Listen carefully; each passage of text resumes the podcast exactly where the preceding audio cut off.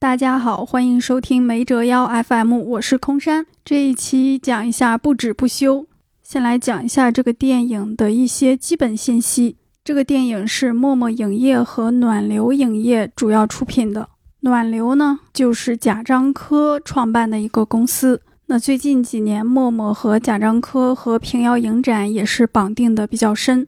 然后导演王晶。这个王晶就不是香港的王晶啦，他是山西太原人，八零后，毕业于北京电影学院的导演系，之前为贾樟柯工作过很多年，像《天注定》《山河故人》《江湖儿女》，他都担任副导演或者执行导演。那么不止不休就是王晶的首部剧情长片，贾樟柯在其中饰演一个煤老板，用山西方言出演，非常有看点。然后这个幕后团队呢，主要是贾樟柯常年合作的伙伴。这个电影质感非常好，幕后团队功不可没。然后影片讲的是二零零三年春天吧，到二零零四年农历新年之前的一段故事。有一个从东北来的初中毕业、热爱新闻事业，但是学历不够的年轻人，也就是白客饰演的韩东。讲他如何加入报社，如何参与报道影片呈现的核心事件，也就是乙肝代检、乙肝歧视。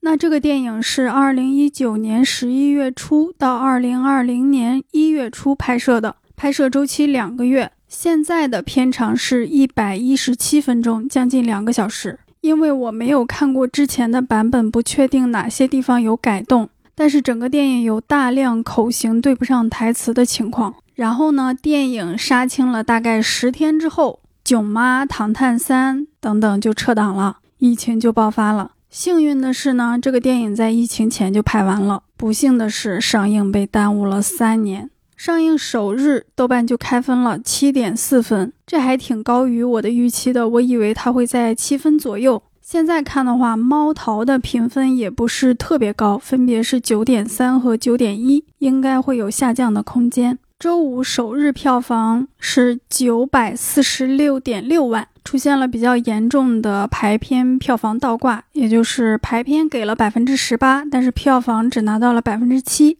非常可惜，上座率也不是特别高。猫眼专业版预测它的票房是六千一百零三万。因为大家也都知道，同档期的《铃芽之旅》太强劲了，预售就破亿了。而且保你平安还有些后劲儿。下周呢，又有了不起的夜晚、龙与地下城、忠犬八公，应该也会抢走一些市场。所以想看的朋友抓紧去看。然后很多人说这个电影赶上了张颂文爆火的红利。我不知道有多少人会冲着张颂文买票看电影，因为一直以来流量和票房的转化都是非常低的。但是在首映礼上能感受到张颂文的粉丝很多，观众席上长枪短炮的相机都安排上了，有挺多人喊他的名字。然后影院外竟然也有一定数量的黄牛，这一般都是流量明星的待遇。对票房的加持不太确定，但是有张颂文存在的路演场次应该会很火爆。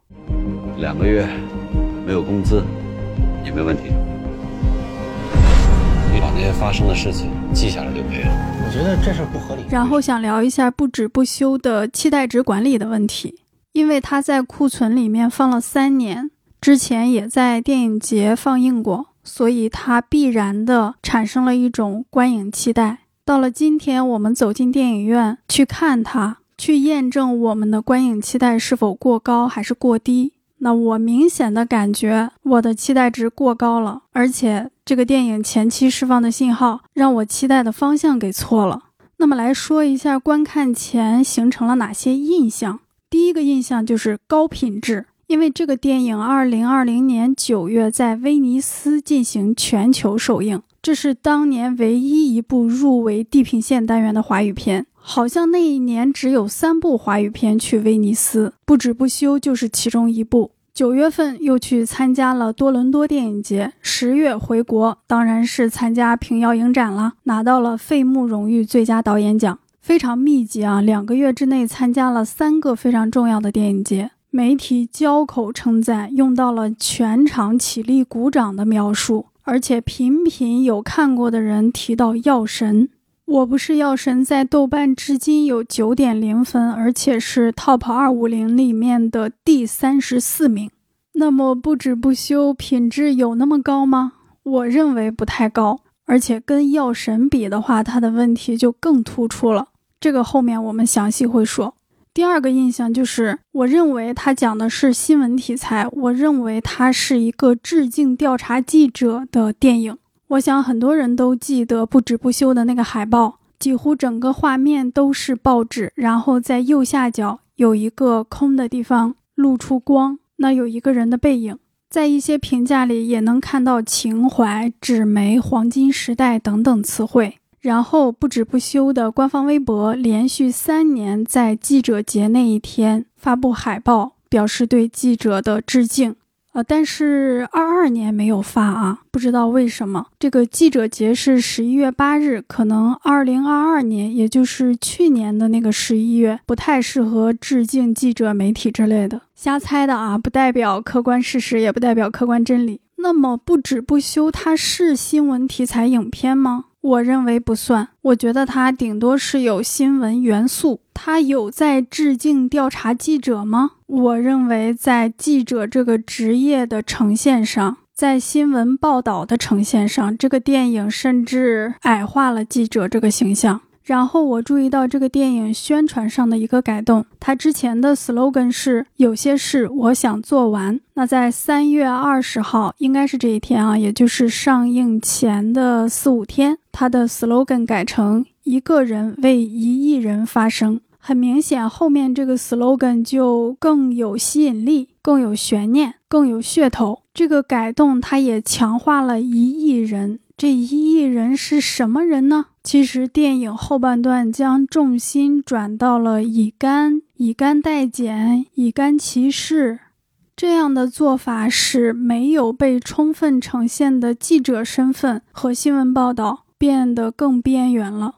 那第三个印象就是很多人说它尺度大、敏感、难得，这是现在夸一个作品经常用到的词汇啊，太敢拍了。观众看一部十年前的电影，仿佛会受到巨大的惊吓。怎么那么敢拍？太敢拍了，尺度真大。当然不是在嘲讽不止不休和那些电影啊，是这样的话术能够显示出我们整个环境的变化。那么在不止不休里面有哪些所谓的敏感点呢？敏感点会涉及到剧透，请大家酌情收听。第一个电影的男主角韩东，也就是白客饰演的这个记者，他住的是群租房、隔断房，他住在厨房里面，而且这个房子发生了火灾。我相信很多人还记得2017年在大兴发生的火灾，那也是一个整顿群租房、整顿租房市场的重要时段，也影响了一些人的生活。第二点，暂住证的问题。房子发生火灾嘛，韩东就被带到了警察局，因为没有暂住证，所以就没有立刻释放他。那之后，他跟报社的领导有过对话，对方问他：“你为什么没有暂住证？”韩东说：“我觉得暂住证不合理，管理肯定是没问题的，但我觉得肯定有更合理的管理方法。”那在现实中，直到二零一六年的九月三十号，北京的暂住证才停止办理，这个实施三十年的制度才彻底退出历史舞台。而且就是在影片故事发生的这个时间段，也就是二零零三年那一年的三月，广东发生了孙志刚事件。孙志刚案件里面重要的一点是，这个人没有暂住证。之后，南方都市报发表了一个重磅的调查报道，叫。被收容者孙志刚之死，孙志刚案件为什么能够重启调查？就是由这篇报道推动的。最终，这个案件里面有两个人被判死刑，而且在那一年废除了收容遣送办法。好像过去很多年，很多内地的观众特别羡慕韩国电影，说一部电影能够改变社会。我不知道内地有哪部电影改变了社会，但是有一篇报道，一篇新闻报道改变了社会，就是南方都市报发表的《被收容者孙志刚之死》。他推动了这个案件的重新调查，他甚至改变了法律。然后不止不休里面还提到了非典，这是二零零二年底到二零零三年大规模流行的一个疾病，我相信很多零零后之前的听众都知道这个事情，就不用赘述了。但是你需要考虑到，这个电影是在疫情前拍完的，所以为什么他等了三年才能够上映，或许也跟这个事情有关吧。其次，在电影中，男主角参加的第一个调查报道是去山西报道一个矿难。影片中呈现的是这个煤矿老板瞒报，就是根本没有人知道那里发生了矿难。受害者的家属都是被私下请过去进行协商和签合同的。那这可能涉及到地方的监管疏漏啊等等。另外就是影片最重要的那个事件——乙肝代检、乙肝歧视，这就从一定程度上反映了当时法律规定的一种落后。这样听起来不止不休，好像挺敏感的，但实际上它的小细节和大事件都算是在安全范围内进行表述吧。当然，我这样说也有站着说话不腰疼的嫌疑，马后炮的嫌疑。什么叫安全范围？我能给个定义吗？我不能，但好像也没有人能给个定义。它上映了，我们就默认了。我觉得做新闻能改变一些事情，咱们当记者的改变不了什么。你这些只会影响你的判断力。哎呀，你们有病的吗？嚯，那啥可能？来聊一下不止不休的优点，因为这期只有我一个人，所以我找了一点外媒的评价。那么它现在的烂番茄新鲜度是百分之八十，在 MTC 上是八十二分，非常高啊！一共有六家外媒发表评论。首先是综艺的评论，记者 Jessica 康好像是个亚裔啊，他说。此时此刻，也就是二零二零年九月，庆祝北京新闻业取得的历史成就，可能会让人感到怀疑。但不止不休对职业精神和正直的赞颂非常有价值。无论你在世界上哪个国家，他第一句有点讽刺啊。我很认可他的评价，因为内地新闻题材的影片非常少。我们在很多电影中看到记者，通常都是以反面形象出现的。那这些以客串形象出现在国产片中的记者呢？他们采访报道些什么事儿，都跟苍蝇见了大便一样，都跟蚊子见了血一样，丧尸一样的拥上去，然后胡说八道，吃人血馒头。这一方面反映了新媒体时代媒体环境的恶化，但同时也一棒子打死了所有人吧。那么以记者为主角的电影呢？这些年我真还看过一个。就是叶大鹰执导、朱丹主演的《永不妥协》，非常难看。在这么难看的基础上，也是改的口型对不上台词，里面还出现了记者被威胁、被绑架，最后甚至还发生了爆炸。我觉得法制频道的栏目剧都不会这么粗糙。相对而言，不止不休就非常好了。它有主流的电影公司参与出品制作。有明星出演，幕后班底非常强大，专业的电影人、电影公司愿意拍摄这样的作品，愿意把它制作成主流商业电影，跟大众见面，而且呈现了一种朴素的价值观，我觉得很好。这样的电影也值得关注，值得大众去看，值得讨论，值得这个电影市场再去狠狠地拍一些。但问题就在于某些类型、某些题材的作品，它的第一步往往也就是这个市场上的最后一步。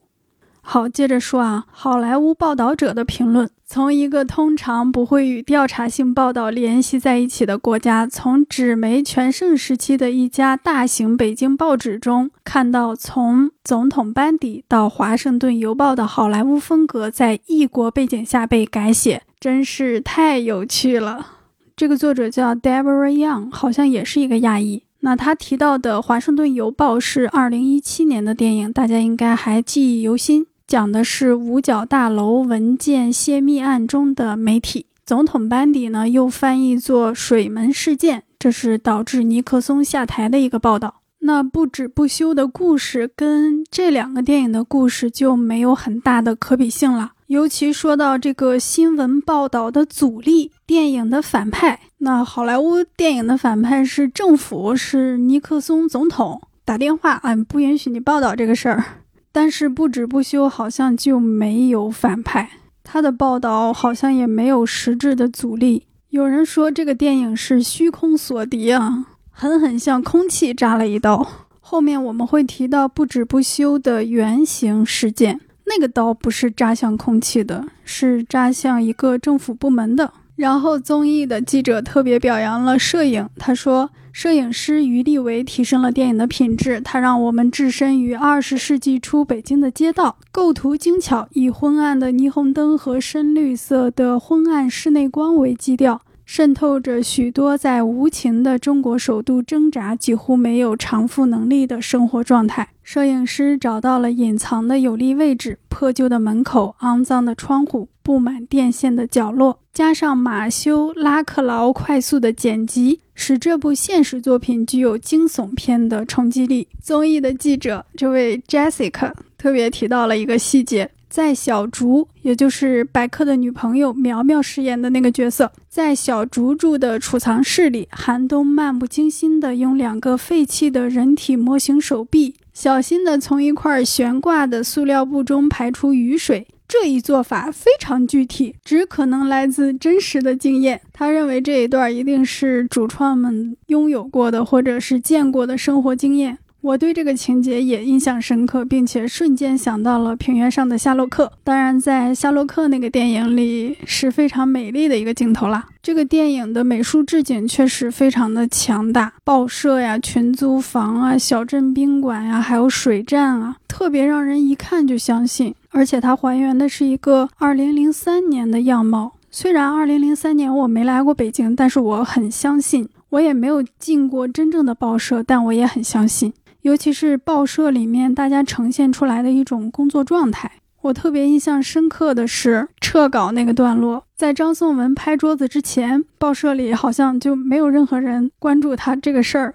他摔完桌子跟白客两个人争吵的时候，其他人愣了一下，就接着又干自己的事儿。可能对于那些记者、那些编辑来说，报社就是一个每天发生大事件的地方。那综艺的记者特别赞美了彪哥的表演，也就是水站的老板。他写道：“从愤怒到绝望的讽刺，再到彻底的失败，非常令人感动。”但是不好意思，演到那儿我都已经心不在焉很久了，频频看手机，到底还有多久结束？甚至我还看了一会儿微博和豆瓣儿。当然，我的手机是调到最低亮度的，而且有遮挡，应该没有影响到其他人。影片总体的表演，我认为是不错的，风格统一，比较写实，比较细腻。但我不喜欢两个人的表演，一个是在宾馆里哭着签字的老太太。关于表演的写实，我认为有几种是不能够太写实的。首先，哭就是一种，它是边哭边那个鼻子里面有什么东西，然后边咽一下唾沫，就是呃那个气息突然间停住。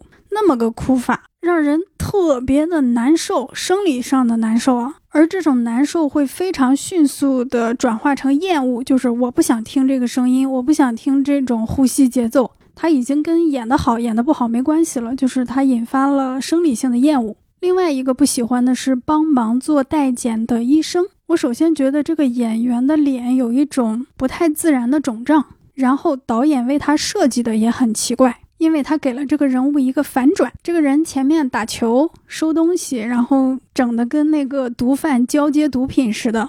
最后你说我从来没有收过钱，然后又讲那些历史，哎呀，这前面用拙劣的手法欺骗观众，试图让观众相信这是一个唯利是图的医生，后面用仓促的廉价的笔触说这个医生没收钱，而我们作为观众想到的第一个关键词就是过审。都出戏了，好不好？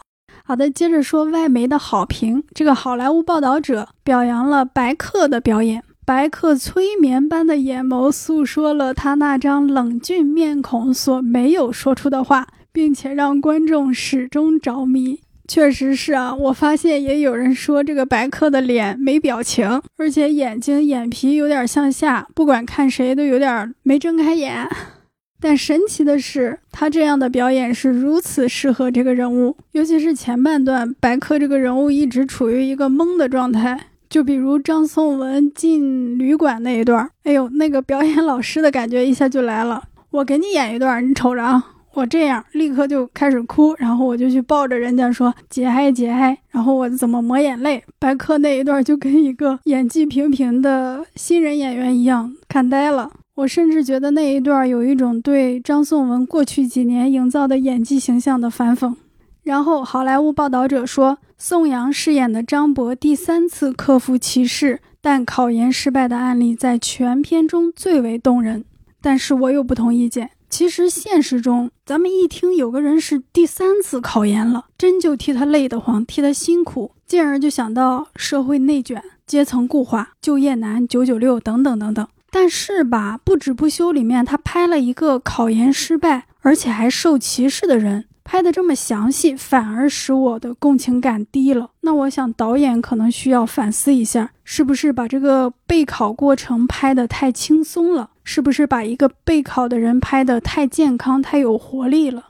然后 Screen Daily 写道：新闻编辑室里的场景让人感觉非常真实，在面对被边缘化的公民时。白客平静而坚毅的表演传达了这位顽强记者的亲和力。王晶自信地走出了导师贾樟柯的阴影，唯一的失误是片中这位理想主义记者的女友经常被遗忘。除此之外，不止不休是一部出色的导演新作。导演有没有走出贾樟柯的阴影，我不确定，但是这个女友被遗忘是真的。还有一个外媒写道。一些角色在中途消失了，包括记者的女友。然后补充，他们不是分手了，就是单纯的导演不拍这个女性。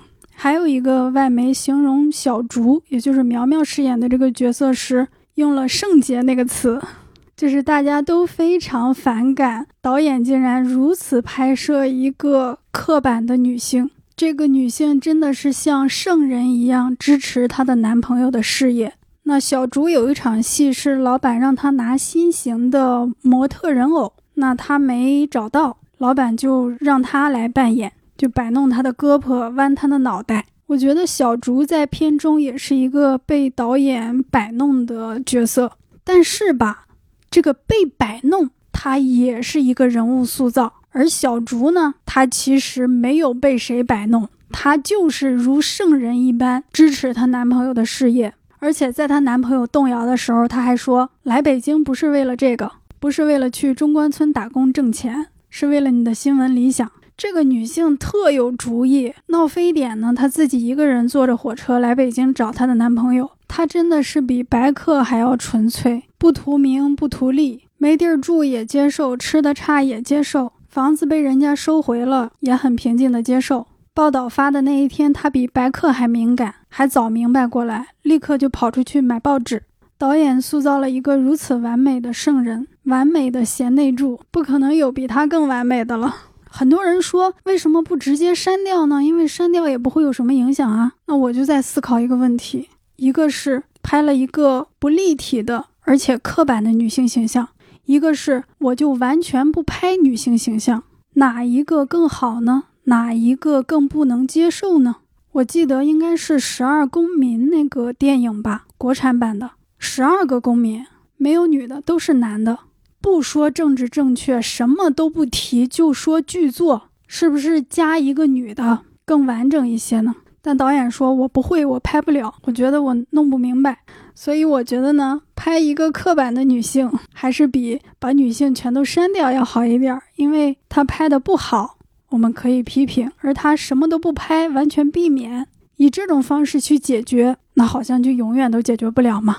然后，The Playlist，也就是播放列表这个媒体，他说，不止不休是对疫情后新闻业的一种混乱但动人的凝视。尽管有些考虑不周的论点和尴尬的结构，但无论有意无意，王晶还是制作了一部有先见之明的电影。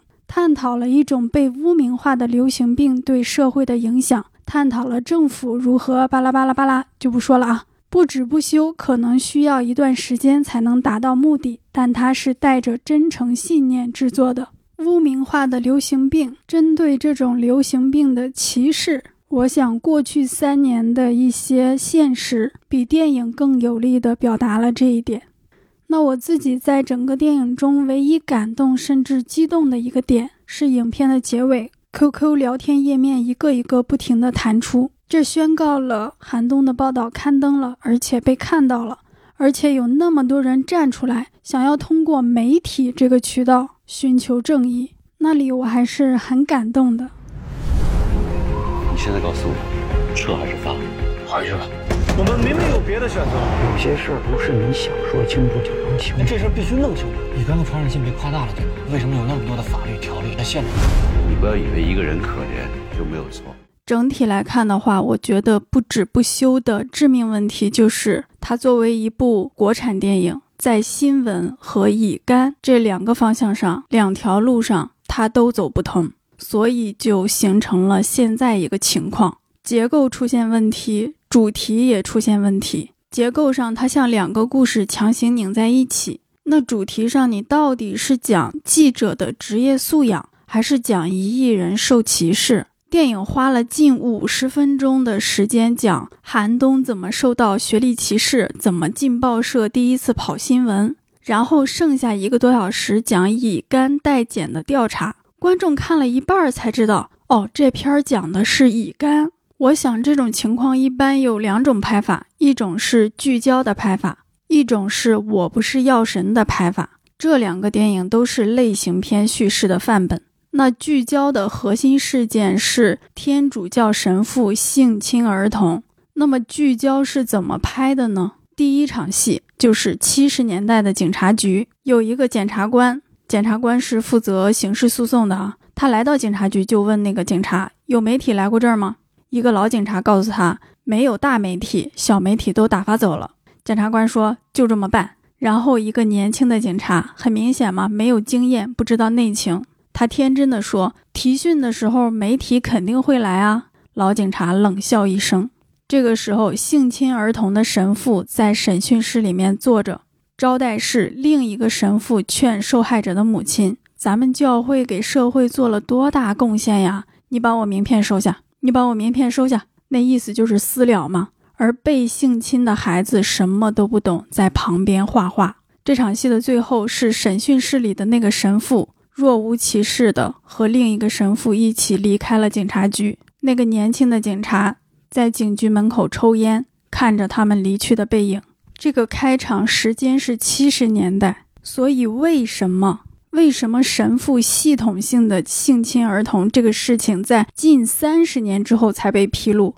开场两三分钟的戏就说明了，教会庇护性侵犯，警察、检察官都站在教会这边。媒体不中用，受害者年纪小，他们甚至都不知道自己受到了伤害。受害者家属孤立无援，还要受教会的洗脑和胁迫。然后两三分钟的开场结束，时间跳到二零零一年。电影先讲了波士顿报的情况，换高层啊，可能要裁员啊，还有聚焦这个小组的报道方向跟成员。八分钟之内就进到了神父性侵儿童的案子。而调查这个事情，他们将面临什么样的阻力？我们在开场的两三分钟就已经知道了。整个电影特别像警察破案，记者们找线索、拿证据和口供，也像一个悬疑片。究竟有多少神父性侵过儿童？他们怎么隐瞒的？教会这个恋童癖天堂是怎么运作的？越挖越深，越挖越烂。聚焦里没有花五十分钟讲记者们怎么受到学历歧视。怎么加入波士顿报？怎么跟着前辈跑新闻？我们可以想象，如果不止不休把乙肝代检作为核心，最多十五分钟内必须引入这个事件。如果做的扎实，也有可能像聚焦一样成为写实的新闻调查教科书。但我们很容易就发现，乙肝代检、乙肝歧视的内容，它撑不起一部电影。就电影目前呈现的内容来说，首先没有坏人。医生是不收钱的好医生，彪哥是帮大家的好人，好像只有贾樟柯饰演的煤老板是坏人，他还是个客串。其次，报道没有真正的阻力，彪哥和医生一没权，二没钱，阻止不了报道进程。这个选题报社也支持，有关部门也没打电话。前边矿难报道唯一的阻力竟然是时间紧迫，截稿日之前你写不完稿子回不来怎么办？我都看傻了。中国媒体报道矿难，唯一的阻力竟然是 deadline 截止日期。那咱们把医生和彪哥改成坏人不行吗？不行，这样道德的天平就坍塌了。你到底同不同情备受歧视的乙肝携带者？到底反不反对滞后的法律规定？就好像《药神》里面，徐峥和王传君他们不是反派，他们是让观众共情的主角。那咱们让有关部门打电话拦着不让报道、不让发行吗？当然不行啊！这样的电影它没有反派，那不就成了诉苦大会了吗？那原型事件是怎么样的呢？原型事件很有张力。在说原型之前，我想讲一下同一年较早发生的因乙肝歧视引发的命案。二零零三年三月，浙江大学一位毕业生参加公务员考试，因患有乙肝未被录取，然后他持刀伤人，导致一人死亡。这位乙肝患者本人被判死刑。二零零三年，我们多次提到这个数字，不止不休的主题故事就发生在二零零三年。然后原型故事是什么？是中国新闻周刊二零零三年十一月发表的一篇报道，标题是“中国一点二亿人的反歧视主张”。记者韩福东发自安徽，也就是这个记者，他从事发地发回了报道。这个报道主要讲的是国内乙肝歧视第一案，因为体检不合格，公务员考试的第一名没被录取。当事人认为自己的体检报告被蓄意修改成了乙肝小三阳，实际他没有达到这个程度，实际他是符合体检标准的。因此，当事人起诉那个城市的人事局。大家注意，这是行政起诉，用老百姓的话讲，这是民告官。最终，法院判定人事局淘汰人家证据不足，可以说这个乙肝携带者胜诉了。那么。同一年，两个与乙肝相关的重要事件发生。不止不休，为什么不用命案开头，然后主体讲乙肝歧视第一案，讲某个人事局连同医院修改人家的体检结果，最终以乙肝携带者胜诉的历史性一刻为结局呢？会不会第一次公务员因乙肝落选，给这个报社打过热线电话，他们无人在意？而下一个传来的消息就是乙肝患者杀人了，记者会懊悔吗？会去探视但遭到拒绝吗？记者会因此立志把乙肝调查作为重要选题吗？他们会很快发现乙肝主要传播途径只有三种吗？会发现法律规定已经十分滞后了吗？他们会在全国走访乙肝患者，了解到更多极端案例吗？他们会发现乙肝村、乙肝镇吗？一个村的人全都有乙肝，一个镇的人全都有乙肝。他们会发现哪一年哪个地方集中爆发过乙肝吗？他们会不会遇到第二个因乙肝而考公落选的人？会跟踪报道这个人的诉讼吗？他们会发现有些乙肝携带者被恶意修改体检报告了吗？当他们恳请有关部门置评的时候，对方会拒绝吗？如果电影这样拍，它的细节会有多少？它对整个社会的呈现会有多少？对记者、媒体这个行业，对具体的记者的个人会有怎样的呈现呢？编剧可能不敢这么写，可能写了也没办法立项。所以以上都是胡说八道。我们再说说《药神》，我不是药神，高效率开场和高效率人物塑造的典范啊。你会发现，好的电影开场戏拍的也非常好。《药神》的开场，徐峥被催房租，神油卖不出去，父亲住养老院，病得说不清话，没钱送医院，带儿子洗澡吃饭，儿子想买球鞋，他觉得贵，但还是给了钱。前妻想要带儿子移民国外，他打律师推老婆，这就去了警察局，引出了当警察的小舅子要揍他。那这是个什么人呢？没钱、没事业、没家庭、没人尊重、没人看得起，连片头一共九分钟，这个人物的德行就塑造完了。然后王传君推门，戴着口罩就进来了，想花钱请他从印度买药。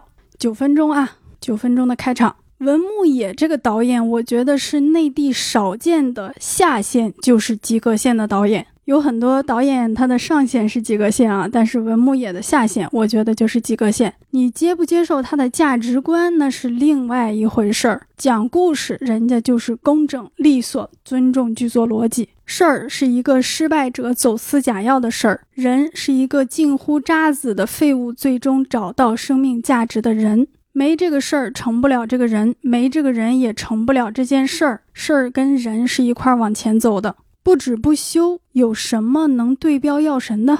如果拿不止不休的故事套到药神上，那就相当于周一围饰演的警察是男一号。片子有一半讲他是怎么当上警察的，另一半讲的是他查假药的案子。他有个女朋友，大概有十分钟的戏份是女一号。他有个当卧底演戏很厉害的警察师傅是男二号。他有个得白血病的朋友是男三号。卖假药的徐峥和吃假药的王传君、谭卓、张宇是客串。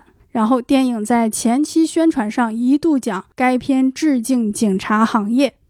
剧本的离谱程度大概就是这么个程度吧。有人说不止不休不像药神那么煽情，他不煽动情绪，他冷静客观。我想说，冷着拍、热着拍都是手段，目的是让观众共情，让观众投入故事。冷静客观也是手段，而不是观众看完全片说“我好冷静”，那就是没拍好。聚焦不比这个电影拍的客观冷静，那看完不也是三天走不出来吗？当然，有的人一看到报社场景就开始流泪了，这也是很正常的事情。很多时候，我们是自己感动自己，而不是电影感动了我们。我作为一个观众，也经常这样。其实很多记者做久了，纯粹把记者当成一个职业了，而不是一个理想。希望你不是这样的。刚刚相当于说的故事结构。现在再讲一下它这个主题，或者说讲一下新闻影片的这个类型。那可能有人问：聚焦查一个事儿就是致敬媒体，不止不休也是查一件事儿，怎么就不是致敬媒体了呢？怎么就不算新闻题材呢？因为不止不休里韩东这个记者他就没有职业素养，京城时报也没有新闻素养。而聚焦里面展现了记者的调查功底，展现了记者真实具体的道德焦虑，也展现了新闻业的环境。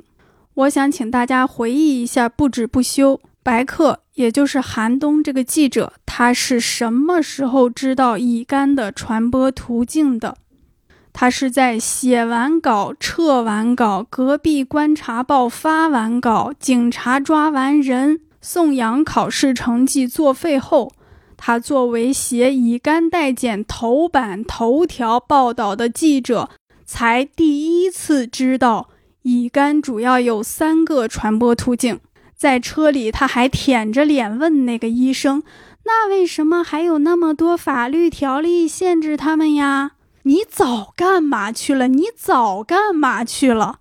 我不相信一个记者站在正义高地揭露乙肝代检时会不提乙肝传染的风险。我不相信一个记者做头版报道、做专业医疗报道时会不咨询专业医疗人士。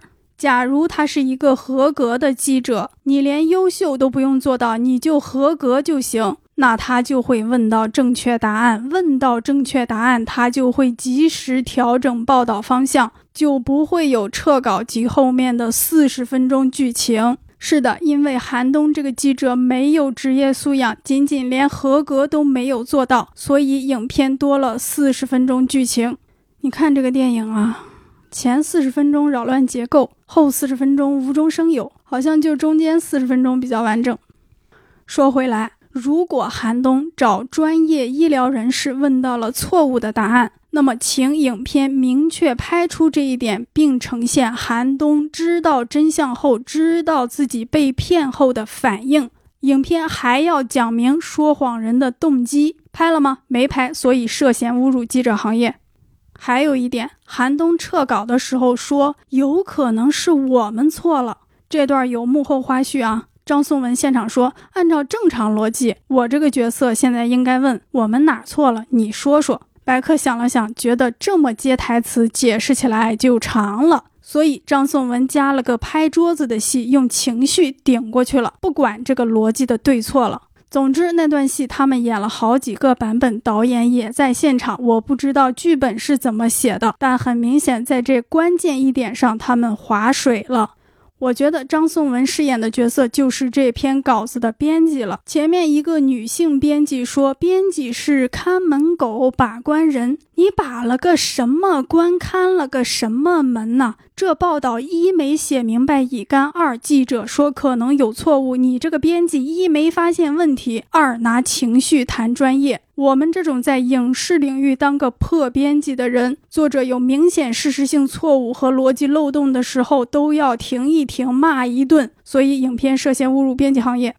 还有撤稿这段，编剧让张颂文拿真实去反驳同情心，也就是说啊，咱们做记者的要追求客观真实，不要让同情心牵绊住你。这跟同情心有关系吗？问题就出在基础事实上。还有真实跟同情心有冲突吗？谁说的？全面、客观、科学且遵守新闻伦理的报道新闻会让同情心消失吗？还是有了同情心就没有办法全面、客观、科学且遵守新闻伦理去报道新闻了？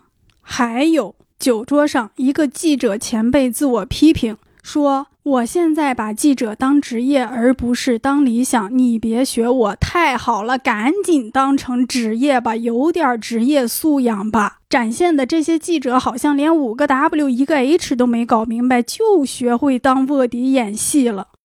有一点气愤，使用了一点夸张的修辞和夸张的语气。